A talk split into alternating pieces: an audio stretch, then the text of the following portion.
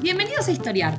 Este podcast fue creado y producido por la ASAI, Asociación Argentina de Investigadores de Historia. Un podcast sobre historia argentina, latinoamericana y mundial. Acompáñanos en este recorrido por el pasado para pensarnos en el presente.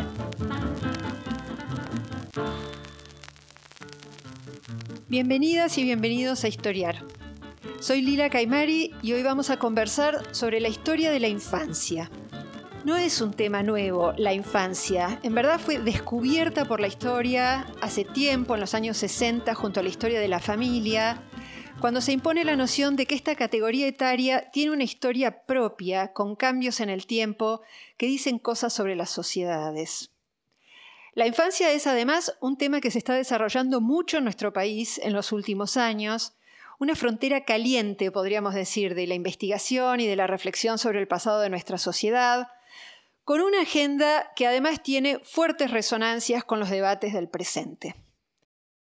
¿Por qué la infancia entonces? ¿Qué puede decirnos sobre cómo ha sido nuestra sociedad? Sobre sus dinámicas, sus jerarquías de clase, de raza, de género, de edad. Sobre su política, su cultura, sus hábitos, su economía incluso. Para hablar de todo esto, estamos hoy con dos historiadoras con larga trayectoria en el asunto.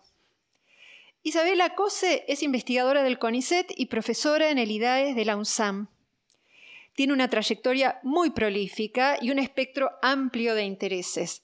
Entre otras cosas, Isabela ha escrito sobre trabajos clave sobre el amor y la sexualidad en los años 60 y 70, por ejemplo. Una reflexión que a su vez se inserta en un proyecto colectivo eh, inicial titulado Los 60 de otra manera, emprendido hace años ya junto a Karina Feliti y Valeria Manzano, que retomaba esa década clave entrelazando preguntas sobre, eh, sobre esos años en la frontera entre lo público y lo privado. Muchos deben conocer a Isabela por su libro Mafalda, Historia Social y Política, publicado por Fondo de Cultura Económica, y además por trabajos sobre historia de la familia y la infancia, ya que además Isabela coordina desde hace años grupos de estudio sobre estas cuestiones. Paula Bontempo es investigadora del CONICET, profesora de la Universidad Arturo Jaureche. Eh, Paula ha abordado la cuestión de la infancia desde un ángulo distinto, interesándose en el eje infancia y medios, infancia y representaciones y también infancia y consumos. Ha escrito mucho, por ejemplo, sobre el grupo de revistas del editorial Atlántida, incluyendo Villiquen, nada menos, y la revista para niñas Marilú. Y también sobre el mercado del juguete, de las muñecas, sobre las navidades y los cumpleaños infantiles.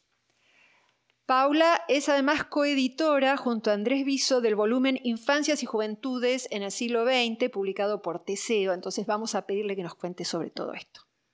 Ambas, además, eh, participan del muy reciente libro colectivo compilado por Isabela, Familias e Infancias en la Historia Contemporánea, Jerarquías de Clase, Género y Edad en Argentina, publicado por EduBim, que reúne siete ensayos sobre aspectos diversos de estas cuestiones. Así que muchísimas gracias a ambas por acompañarnos en este episodio.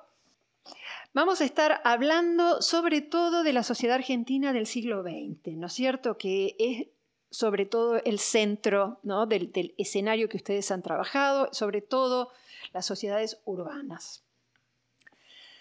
Para ubicarnos un poco, empecemos, si les parece, eh, situando el sujeto niños en un mapa general. ¿no? Si yo les preguntara qué tipo de sociedad es esta demográficamente a principios del siglo XX y cómo va evolucionando, digamos, qué sabemos sobre esto y cómo pensar entonces a la infancia en este marco. Isabela. Bueno, em, es una pregunta muy interesante eh, porque de algún modo la historia de la infancia tiene como presupuesto esta idea de que mirando a partir de los niños uno comprende o potencialmente puede entender, puede revelar cuestiones que, quedan em, descentradas, que quedan opacadas eh, a partir de otros grupos eh, sociales, otros sujetos. Em, y esta, este momento de fines del 19, principios del 20, eh, pensar las dinámicas familiares, pensar las experiencias infantiles, siempre nos coloca en esta, en esta tensión eh, tan atractiva y a su vez tan propia de los historiadores de pensar la larga duración, los procesos de más largo aliento y los contextos más cortos. Y esta, esta, mm, este momento de fines de los años, eh, de fines del 19 y comienzos del 20 es un momento de grandes transformaciones, transformaciones sociales, económicas, políticas. Y, pensar a los niños nos permite mostrar bueno, lo joven, ¿no? la cantidad, la enorme cantidad de sujetos eh, niños y jóvenes. Joven que, era aquella sociedad. Exactamente. Y también los modos en los que esa sociedad estaba transformándose a partir de sus estructuras demográficas más básicas. La Argentina, junto con el Uruguay y Cuba, fueron de las sociedades de los países eh, latinoamericanos que más tempranamente modificaron la estructura de edades y de, la estructura de nacimientos, ¿no? la cantidad de hijos por mujer. A ver, ¿de qué eh, manera? Bueno, eh, la sociedad argentina cambió entre, digamos, al momento de entre 1890, en donde la cantidad de hijos promedio, y estoy insistiendo con esto, no es, eh, no, no por casualidad, era de la tasa natural, digamos, en sociedades donde no había ningún tipo de eh, limitación eh, eh, buscada de, los, de la cantidad de nacimientos. ¿no? Las mujeres o las parejas, esto es toda una cuestión, no intentaban y no tenían estrategias para reducir la cantidad. Ah, en 1895 ya tenemos siete hijos por mujer y en 1914 no tenemos censos en el medio esta, esta, esta proporción ha bajado a 5,3 hijos por mujer. Es decir, que en algún momento de ese, de ese lapso de tiempo, de esas décadas, las mujeres y las familias o las parejas han modificado y han comenzado a tener estrategias para reducir el número de hijos. Y esto es un elemento muy central que habla de las novedades de una parte de la población, ¿verdad? Porque otras grandes grupos sociales han mantenido como todo promedio, supone eh, el, diferencias, heterogeneidades. Exacto. Entonces, eh, a la vez, una sociedad joven, ¿no es cierto? Una sociedad babélica, sabemos, una sociedad donde las tasas de inmigración son altísimas. Una sociedad que entonces está modificando su comportamiento demográfico, en donde las, tasas de nacimiento están bajando. Eh, ¿Esto qué nos dice sobre la sociedad? Digamos, la baja de, estas tasas, la baja de los nacimientos, ¿es un indicador de qué? Digamos, ¿qué, se infiere de ese indicador? Eh, Lila, estás dando con una gran discusión a escala internacional, porque lo que se conoce en términos demográficos como la transición demográfica es un, gran problema historiográfico. Eh, aquí y, en Europa, explicar por qué razón las sociedades o ciertos grupos sociales comenzaron a reducir, eh, comenzaron a generar estrategias para tener menos hijos. Eh, implica pensar en cuestiones culturales, eh, las maneras de pensar a los niños, su lugar productivo, su lugar económico.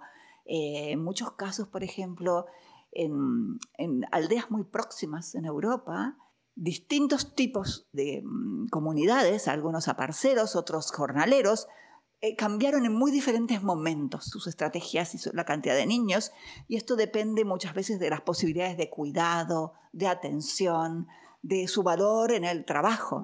Los niños estaban incorporados eh, al, trabajo eh, en Europa y en América Latina también, en Argentina también, lo siguen estando hoy. este, entonces es una discusión en donde hay elementos culturales, hay elementos sociales, hay elementos económicos, Em, y creo que nos ayuda eh, a, pensar la diversidad de estrategias familiares, la diversidad de formas de organización familiar, ¿no? Aquí estas familias más eh, Alejandro Bunge, ¿no? Mm. Que, bueno, porque también esto es, eh, los niños también tuvieron un lugar político muy clave, ¿no? En el proyecto de nación que se estaba configurando.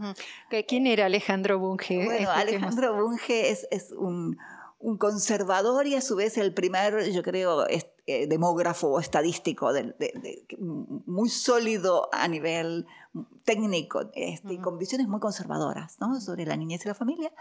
Y, él decía, bueno, esta, esta, lo decía ya en los años 30, en, un libro muy importante, que es La Nueva Argentina, en donde hace un diagnóstico ¿no? de los problemas del país.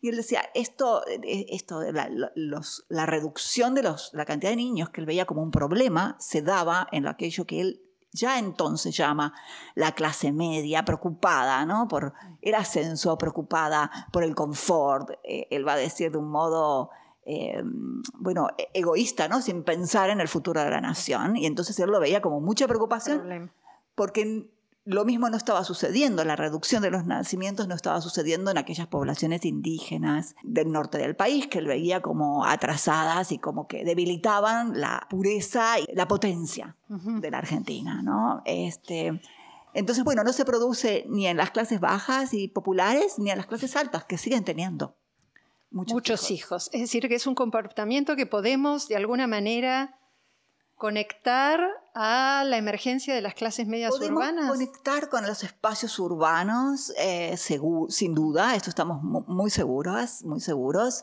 eh, y, tiene mucho que ver también con, el, con, la, con la inversión puesta en cada hijo y con una nueva manera también de entender la maternidad, ¿no?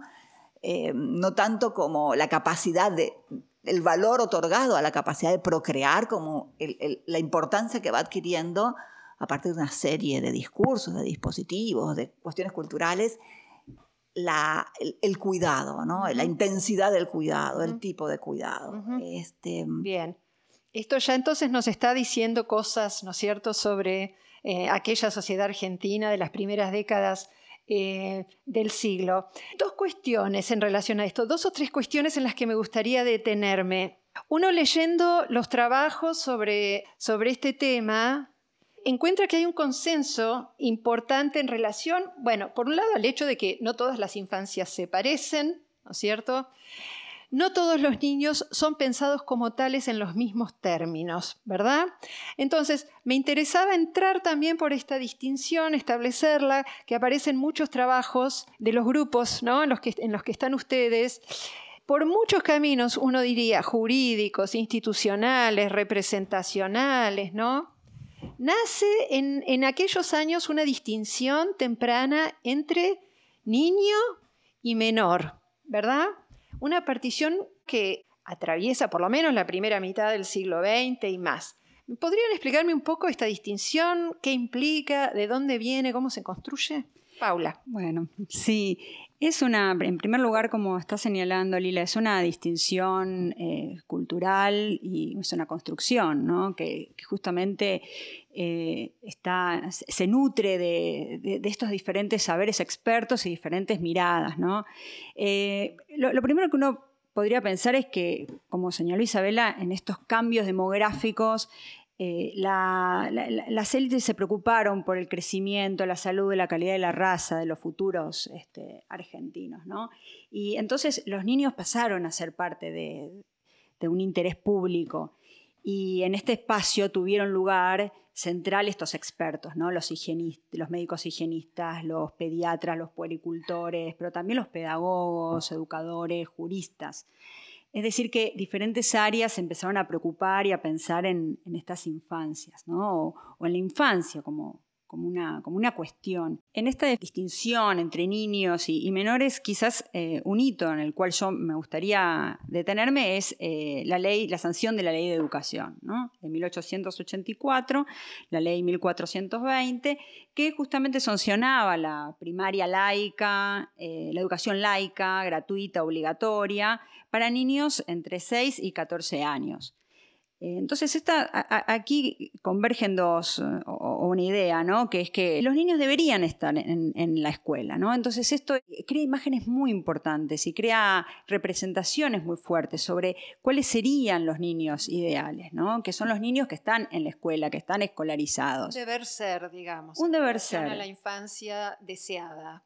Exactamente asociada entonces a la escuela. Asociada a la escuela en un primer momento, ¿no? Pero también a comportamientos que trascienden la escuela, comportamientos de un niño que eh, es bueno con sus padres, que es obediente con los, con los adultos, que es un niño que está contenido por de repente la escuela, pero también por una familia, eh, un niño que eh, que, va, que, va, a ser estudioso, que es el, famoso porvenir de la nación, ¿no?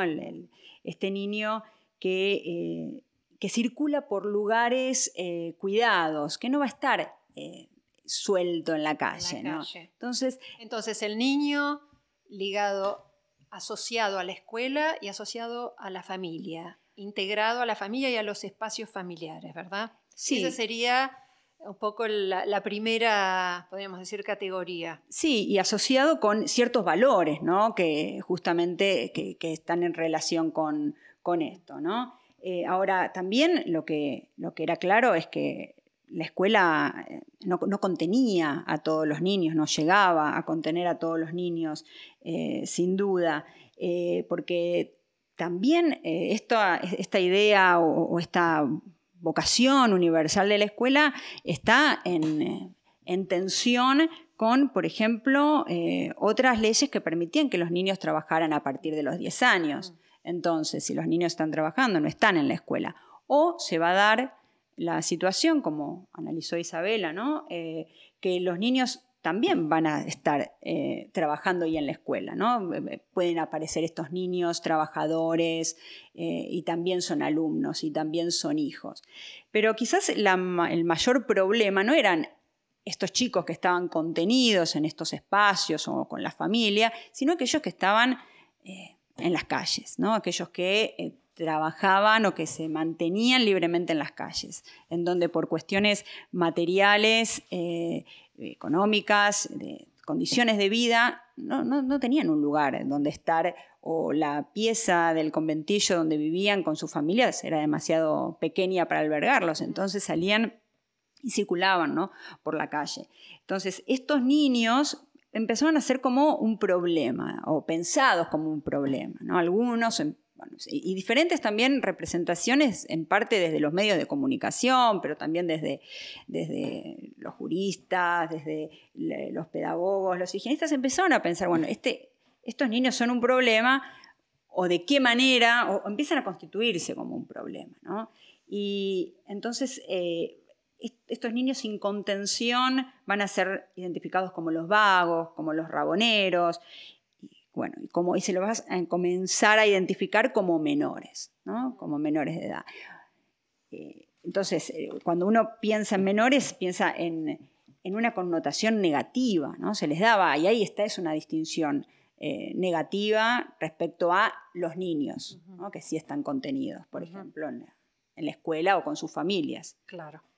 Bien, clarísimo. Isabela, ¿quieres agregar algo? No, yo pensaba, escuchando a Paula, eh, pensaba en esa especie de como de condición bifronte de las políticas de la infancia modernas, ¿no? Porque esto, este esfuerzo por em, proyectar en los niños aquellas eh, políticas, decisiones para, para eh, su desarrollo ¿no? y su despliegue, siempre tuvieron a la vez un costado de disciplinamiento. ¿no? Entonces, em, a medida que los sujetos y los, niños son concebidos como un grupo eh, singular, em, emergen políticas que son a la vez políticas eh, de, intervención, de disciplinamiento. Em, y, esto es, clave ¿no? para pensar a la infancia y a las experiencias de los chicos. Siempre en, el, en, el, en, el, la, eh, en la bisagra de, aquellas preocupaciones por su, por su desarrollo, su mejora, sus derechos, eh, y aquellas intervenciones que los, que, los, los, cuartan y, les imponen aquello que los adultos o las elites eh, conciben eh, deseable, adecuado, normal. y por supuesto, en el medio suceden muchas cosas. ¿no? Este, a veces las categorías de menores y niños son pensadas como dos cosas muy eh, eh, opuestas o contrapuestas y bueno, muchos niños recorrían el espacio de la calle y de la escuela, salían y entraban. Esta era una ciudad llena de niños, ¿no? Este, eh, la ciudad de Buenos Aires estaba llena de niños. Las fotos, ¿no? De las calles de Buenos Aires de esos años están repletas, repletas uno puede ver. No tenemos que evitar como reificar las nociones, evitar que estas nociones que son de época se constituyen una clave tan importante de nuestros análisis que terminamos reproduciendo su importancia. Y, esto no era así. Muchos niños iban un año a la escuela, algunos meses después tenían que trabajar eh, y, formaban colectivos eh, propios, ¿no? Con, mucha entidad, con mucha visibilidad, que por supuesto generaban mucha alarma en las élites, pero que también eran parte del paisaje, de la vida cotidiana, de los... Eh, de las rutinas de, esa Buenos Aires babélica, como vos bien dijiste. Así es. Bueno, eh, perfecto. Entonces, si les parece, luego de establecer este gran cuadro, podemos seguir caminando hacia eh, algunos temas que ustedes han trabajado particularmente. Isabela, vos en particular, vos en realidad empezaste tu obra de historiadora escribiendo sobre la infancia, ¿verdad? Tu primer libro, Estigmas de Nacimiento, es un libro sobre el orden familiar en los años 30 y en el peronismo clásico, ¿no? Hay muchos melodramas de época que muchos podemos recordar que aluden al asunto, películas, ¿no? Filomena Marturano, bueno, vos nos recordarás Guacho, vos nos recordarás eh, otras más, que tratan sobre la cuestión de la legitimidad de nacimiento o ilegitimidad, sobre la figura de la madre soltera en particular. ¿no? Entonces, ¿qué nos podés decir primero? ¿Cuán importante era la cuestión de la legitimidad? Eh, ¿Cómo juega eso? ¿no? ¿Qué hay ahí entre la relación entre infancia, familia y después peronismo? ¿no? que se va anudando en los años 40 y ¿qué nos dice esto sobre la época? Bueno, muchas gracias Lila por esta pregunta, que, en verdad fue una pregunta, es, una pregunta que, que, me hice yo misma a medida que iba descubriendo eh, lo importantes que eran estos fenómenos eh, en la sociedad argentina y latinoamericana. Quizás eh, yo pensaba investigar otras cuestiones y leyendo los, las actas de, de sesiones del Congreso durante el peronismo, me doy cuenta el modo en el que la desigualdad de orígenes, ¿ah? de los orígenes familiares por, por, la condición eh, eh, del vínculo de las madres y el padre, eh, su, carácter no matrimonial, se anudó de un modo muy singular con las injusticias sociales que el peronismo se promovía y, se, Em, se denunciaba. Se denunciaba y se proponía modificar, ¿no? Entonces, eh, y esto, como, como decíamos al comienzo, nos permite como hablar de procesos de muy largo aliento, em, porque efectivamente la sociedad eh, em, surgida, el Estado Nacional surgido de la independencia, es un Estado que se, se sostiene en la idea de borrar las diferencias por el origen, eh, en contra de las desigualdades entre peninsulares y criollos, y al mismo tiempo eh, eh, que, que, instala esto como un supuesto de la Revolución de Mayo, el Código Civil, el Código que en 1969, una de las primeras cuestiones que hace el Estado es, por supuesto, establecer las reglas del derecho civil, y esas reglas suponen, establecen diferencias muy cruciales de derechos según el origen de nacimiento entre aquellos niños que nacían de un hogar matrimonial sancionado por, por la religión y por las leyes y aquellos niños que nacían de padres que no estaban casados pero no tenían otro vínculo eh, o, de, o de padres que estaban casados en otros vínculos y por tanto tenían un término horrible llamado adulterinos o incestuosos, lo cual era aún peor. Estos chicos ni siquiera tenían eh, a los en términos de las leyes, por supuesto, madres y padres. Eh, entonces, tenían una condición eh, totalmente em, devaluada en términos de sus derechos a la patria potestad, a ser mantenidos, a ser sostenidos, a los cuidados. Em, no era lo mismo que los hijos naturales, que, en una sociedad con enormes, mm. eh, con enormes, un número altísimo de hijos en estas condiciones, le ofreció algunos derechos que por supuesto no eran los mismos que para los hijos matrimoniales, pero que existían en la sociedad argentina. Esta fue una de las pocas cuestiones que fue discutida eh, cuando se aprobó el Código Civil, ¿no? qué derechos le correspondían. Estamos hablando, Bunge justamente fue el primero en calcular eh, la proporción de hijos eh, ilegítimos o naturales, estamos hablando en 1939, uno de cada tres niños nacían en estas condiciones. Uno de cada tres. Uno de cada tres. Un tercio de la población. Entonces, por supuesto, después había legitimaciones porque las realidades familiares eran muy distintas y esto supone también muchas familias o parejas que aún, eh, aún sin estar casados tenían cierta estabilidad y que en algún momento el padre... Bueno, también esto nos permite pensar la institución del Estado, ¿no? la capacidad del Estado de introducir eh, reglamentos y, conductas y, digamos, em, trámites burocráticos para sancionar la existencia legal de las personas. ¿no? La partida de nacimiento eh, es, un esfuerzo eh, que no se instala de un momento para otro, es, es como parte de la larga construcción del Estado, que hoy sabemos que fue mucho más compleja, más tardía, más desigual de lo que inicialmente pensábamos.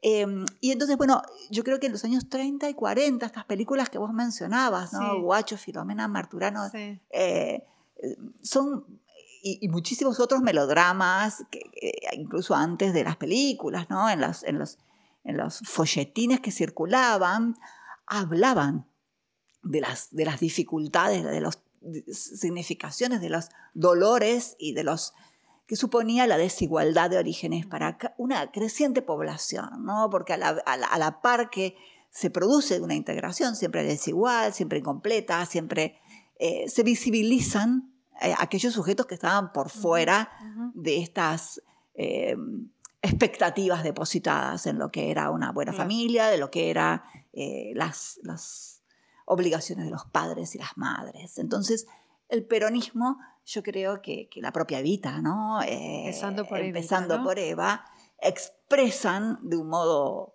enormemente nuevo y significativo las el reclamo por las injusticias en el orden de las relaciones familiares. Y de hecho, bueno, hay varios proyectos ¿no? de, ley para sancionar mayores o iguales derechos, eh, que es también, una, es también un momento muy jacobino, ¿no? Este, porque esto también sucedió en la Revolución Francesa. ¿no? Nosotros tenemos un código que es heredero del código napoleónico, eh, que es el código que redefine este, las, las nuevas leyes que había introducido en su momento jacobino la Revolución Francesa. Claro. Bueno, fantástico. entonces, eh, vamos a hacer una pequeña pausa y continuamos, retomamos en un minutito. Este es el podcast de ASAIG, la Asociación Argentina de Investigadores en Historia. Te invitamos a asociarte y a seguirnos en las redes en Twitter, en Facebook e Instagram. Toda la información sobre la asociación la puedes encontrar en nuestra página asaig.org.ar. Te esperamos todos los sábados con un nuevo episodio de Historiar sobre los grandes temas de nuestro pasado, abordados por especialistas e historiadores profesionales de manera cordial pero rigurosa. Seguimos con nuestro episodio de hoy. Bien, eh, vamos a, hablar ahora, interesarnos en otras dimensiones de, esta historia, eh, porque mientras tanto, las industrias culturales argentinas, muy poderosas, eh, en la primera mitad del siglo, tomaron nota muy temprano de la importancia de los niños como consumidores. ¿no? Eh, empecemos por el mundo editorial, Paula, si, te parece que vos has trabajado tanto, sobre todo la revista Villiquen, una institución, ¿no es cierto?, de la infancia argentina.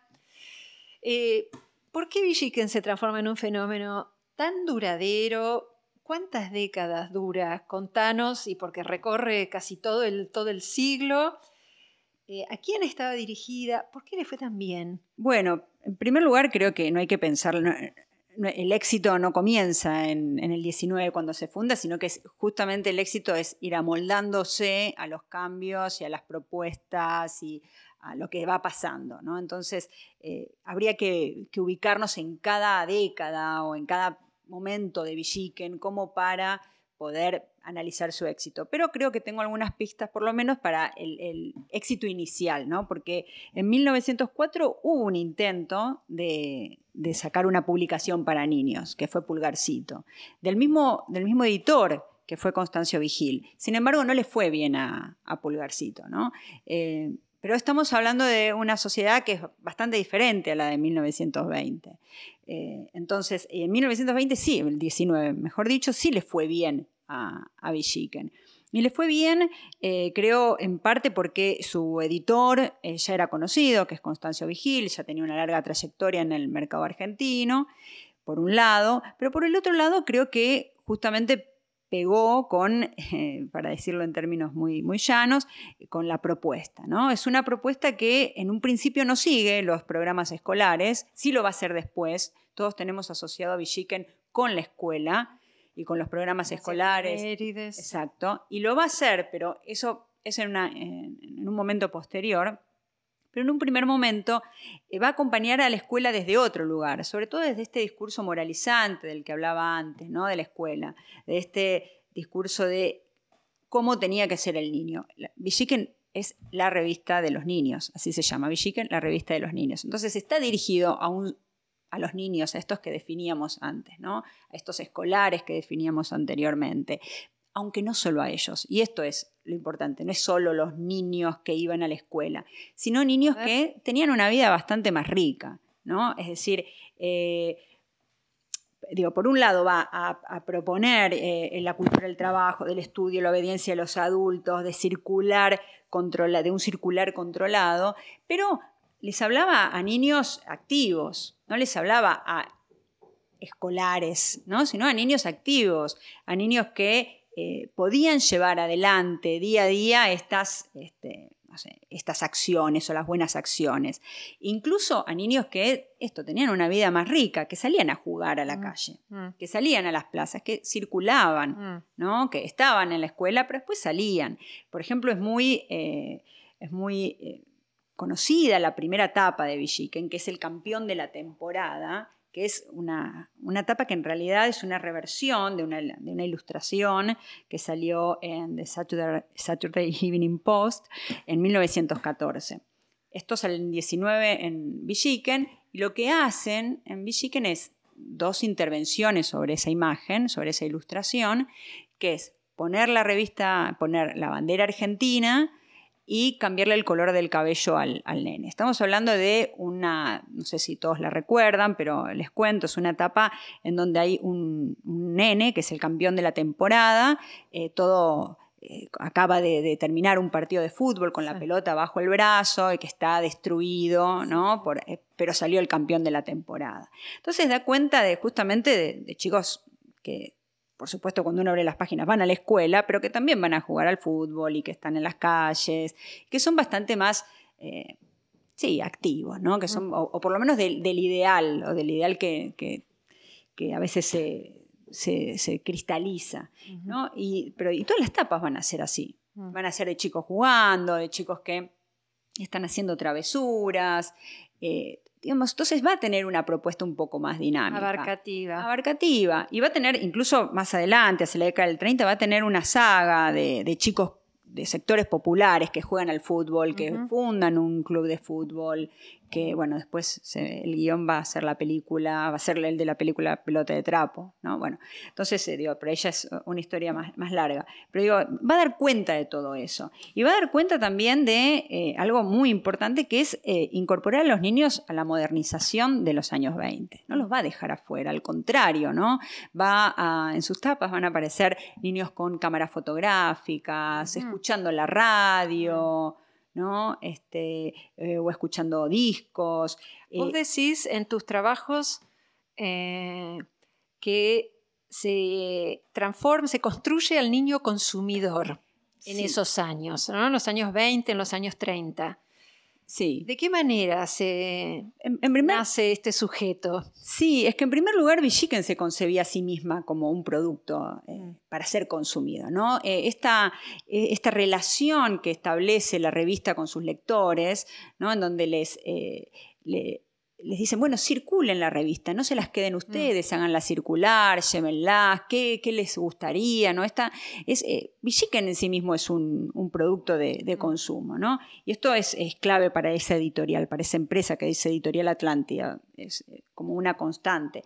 Pero en particular con los niños, eh, en esta modernización de los años 20, los va a incorporar también como... Eh, como sujetos de consumo, no, no van a estar solamente en las publicidades, que, porque si hacemos un recorrido, los niños estaban en las publicidades, a los niños también se les ofrecía, por ejemplo, chocolates, mm.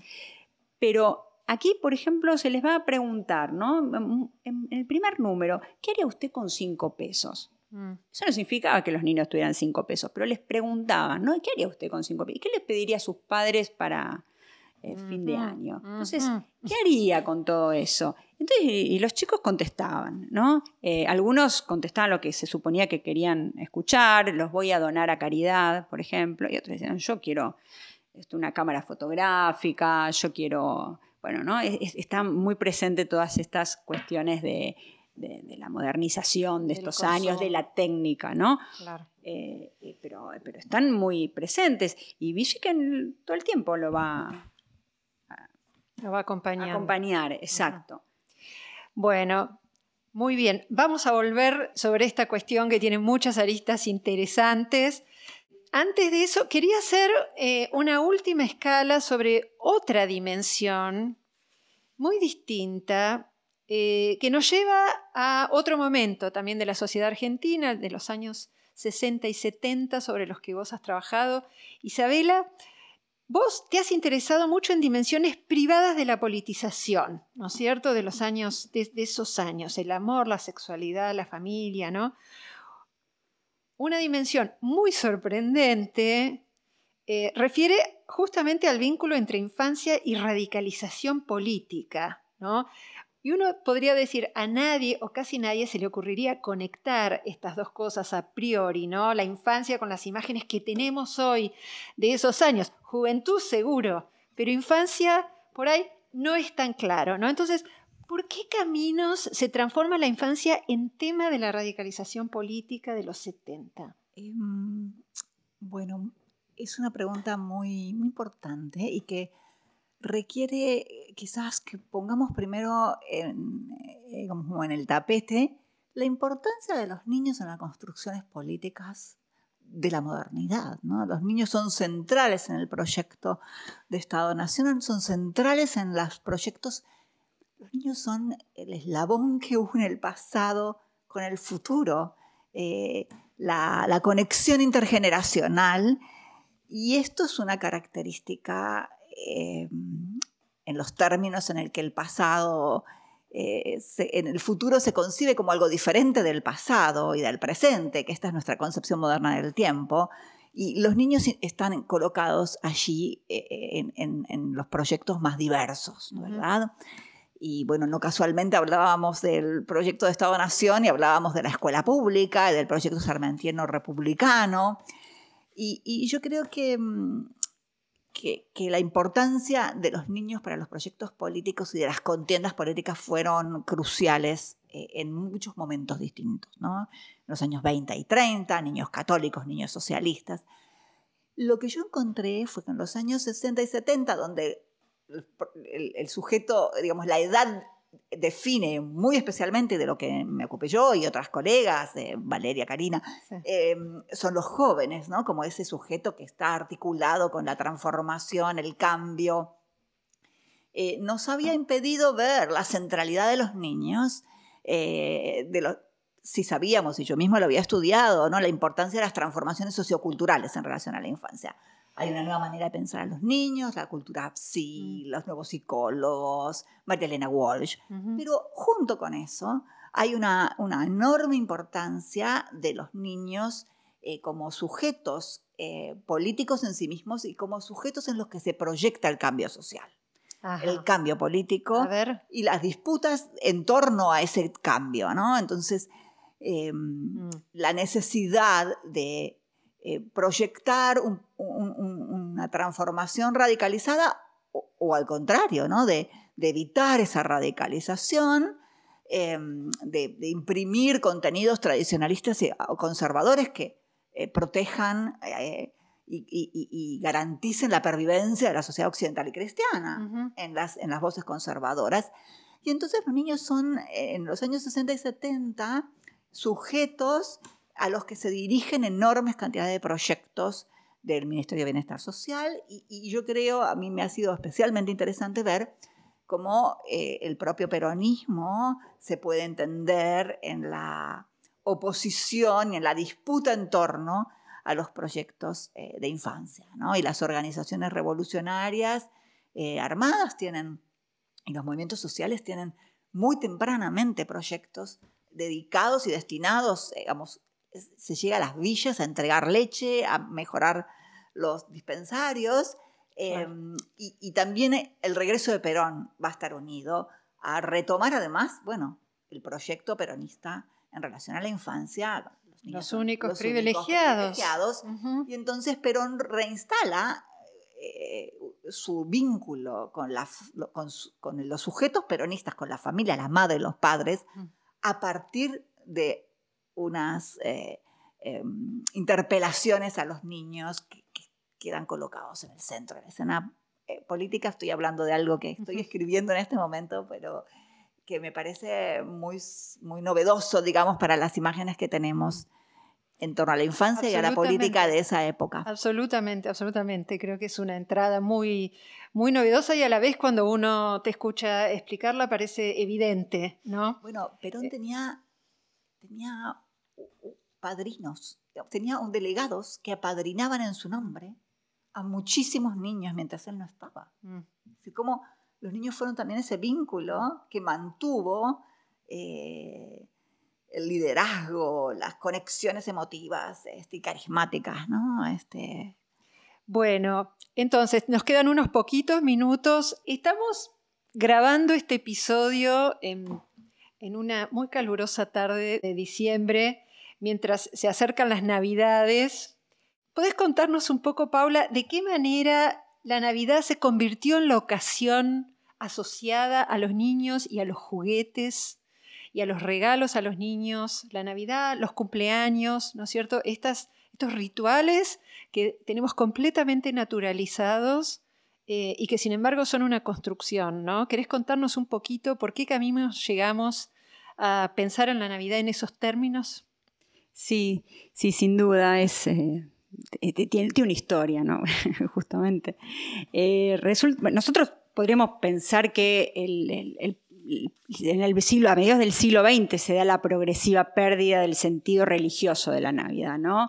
O eh, incluso la, paganización, es decir, la incorporación de elementos que son paganos, como el árbol el árbol de Navidad o, Papá Noel, ¿no? y la comercialización. Eso está como bastante identificado a mediados del siglo. Sin embargo, si observamos bien, podemos ver que estos procesos tienen una larga, una larga data. ¿no? Eh, y nuevamente vuelvo a Villiquen, que es eh, ineludible, porque justamente durante las primeras etapas de Villiquen, en Navidad, ¿no? aparecía justamente el árbol, no, no aparecía ninguna ninguna identificación religiosa, sino que no aparecía un pesebre, aparecía el árbol de Navidad y aparecían los niños y aparecían los juguetes alrededor. ¿no? Entonces, muy tempranamente se empieza, o digo, tempranamente para lo que es el siglo XX, ¿no? o lo que pensábamos, ¿no? que si pensábamos que era mediados del siglo, no, en realidad uno puede observar que estos, eh, que estos procesos eh, ya están, están presentes a principios del siglo y que tenemos eh, y que se va asociando, digamos, la Navidad justamente con los regalos. Hay muchísimas publicidades también en donde se les ofrece a los niños, pero no es solo Villiquen, de repente, aún más temprano, Caras y Caretas,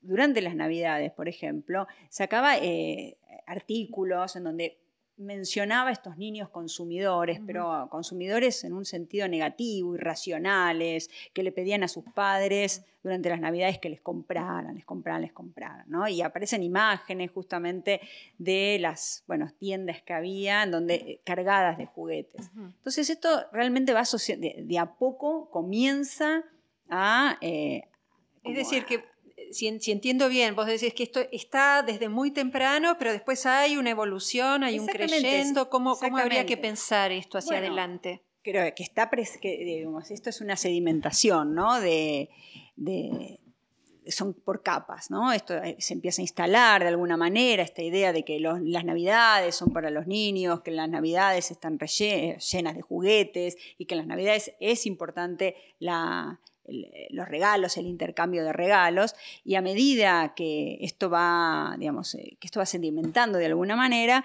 bueno, se va incorporando, ¿no? Y justamente eh, cuando, por ejemplo, durante el peronismo, es el acceso a los juguetes es mucho más eh, fácil, ¿no? Es por las políticas propias del peronismo, en donde es más eh, accesible comprar un juguete, esto comienza a instalarse de una manera definitiva, ¿no? lo mismo los cumpleaños. Nosotros, bueno, todos los chicos festejaban los cumpleaños.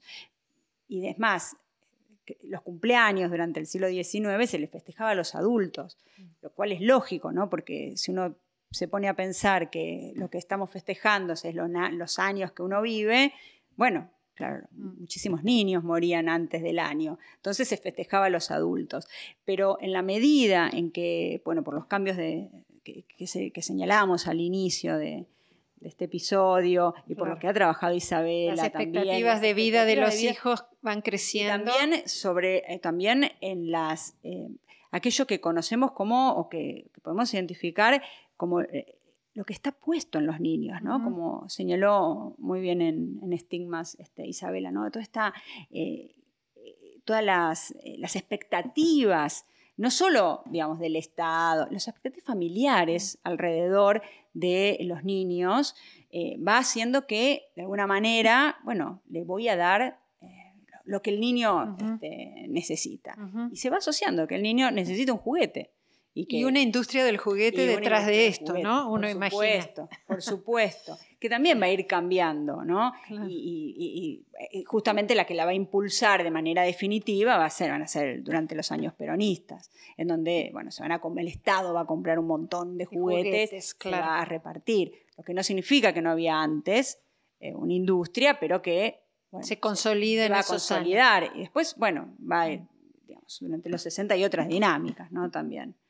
Paula, te escuchaba y pensaba en algo que vos has dicho muchas veces y muy claro, y es la potencia y la centralidad del mercado en, conexión con otros procesos, por supuesto, pero para las transformaciones socioculturales, ¿no? Este, y, eso me parece que nunca deja de sorprender, ¿verdad? Mm. Sí, sin duda, sin duda, porque, por ejemplo, si pensamos que en otra festividad, que es el Día del Niño, ¿no? Que en realidad la impulsó la industria juguetera, ¿no? Es una, Clarísimo. Lo logró instalarlo en los años 60. Ajá. ¿no? Eh, sí, claro, no, no, es. En otros países sí fue, por ejemplo, en México es asociada con el Día del Trabajo, es muy temprana, el Día del Niño, de las infancias, pero en, en, Argentina, el Día del Niño remonta a los años 60. En los años 60 y con una... Vinculada a la industria de la industria. Hay muy, por supuesto, eh, eh, obviamente trataron de darle otros sentidos, ¿no? y, van, y justamente se les va a ir dando otros sentidos a medida que van pasando los años, porque no se sostiene que solo, aunque sabemos que solo para vender, pero no se sostiene en sí misma que la industria no, impulse eso.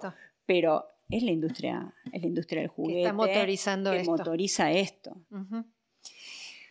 Muy bien, eh, interesantísimo eh, todo el, espectro de temas que abre entonces eh, esta mirada al pasado a través de la infancia. Lamentablemente tenemos que ir cerrando.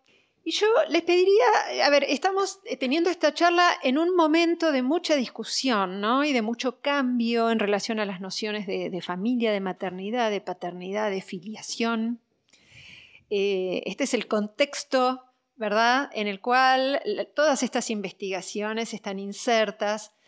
¿Cómo ven ustedes, digamos, todos estos estudios sobre el pasado en relación a esas discusiones? ¿De qué, qué, les parece que pueden iluminar las visiones largas sobre la historia de la infancia argentina? que contribuir y, y, al revés, ¿no? ¿Qué les parece si es que hay algo allí que estas discusiones del presente están filtrando, están contribuyendo a nuestras preocupaciones sobre el pasado? Bueno, es una pregunta importante y difícil de responder brevemente.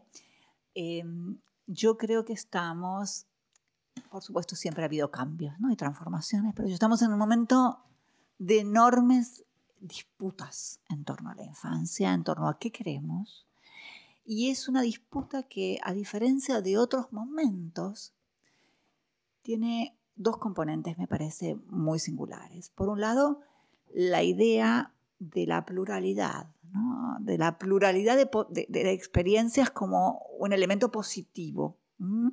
Cuando eh, en el largo plazo hemos tenido políticas muy excluyentes, unívocas, ¿no? Este, em, y esto es una, novedad y, yo creo que hay una preocupación, por lo menos mía, que esta pluralidad em, no presuponga la, la aceptación de las desigualdades, ¿no? porque muchas veces la pluralidad puede ser entendida como una forma de eh, legitimar eh, las desigualdades. Entonces yo creo que hay una, una, gran lucha en torno a los derechos de los niños. Eh, los niños son, bueno, las familias con niños son el cuartil, el, 50% de las familias con niños están por debajo de la línea de pobreza.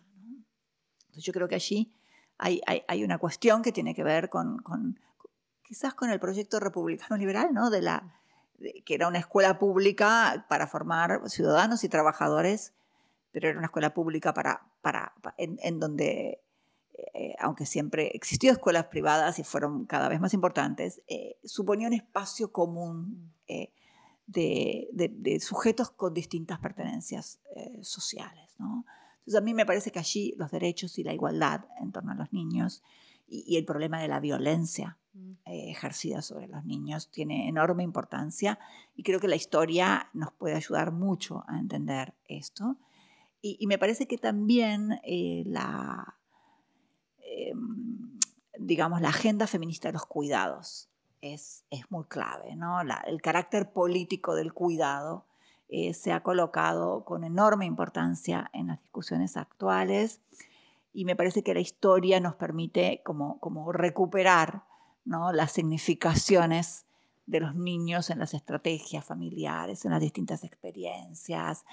Nos permite como recuperar la otredad, ¿no? ¿Cómo, cómo, cómo es posible que a esos niños tan distintos, de distintos eh, grupos sociales, de distintos momentos históricos, eh, son parte hacen a la condición humana, ¿no? nos hacen en, esa diversidad eh, reconocer eh, lo que somos como, como, como, hombres y mujeres, ¿no? como, como seres sociales. Bueno, sí.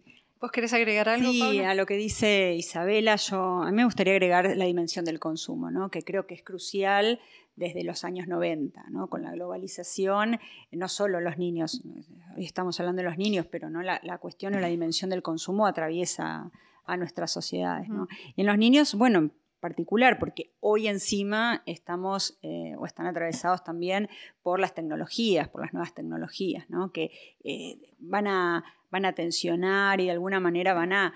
Eh, bueno, van a complejizar la cuestión, ¿no? Las, las tecnologías, bueno, está la, autonomía o no del niño, ¿no? Parece que son tan, tan autónomos en las redes, pero al mismo tiempo, eh, bueno, son niños y entonces creo que le, justamente la, la historia puede iluminar puede ayudarnos a pensar, ¿no?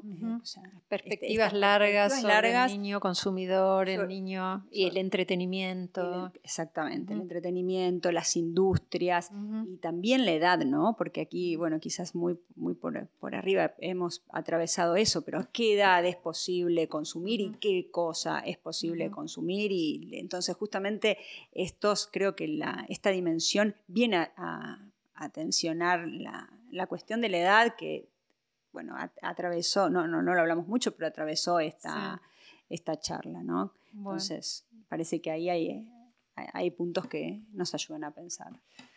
Bueno, fantástico. Eh, muchísimas gracias por este panorama que abre, activa eh, tantos temas eh, relevantes. Muchas gracias a ambas por acercarse. Muchísimas Bueno, y gracias a ustedes también por estar ahí, del otro lado. Eh, los esperamos el sábado próximo con un nuevo episodio de Historiar. Hasta la próxima.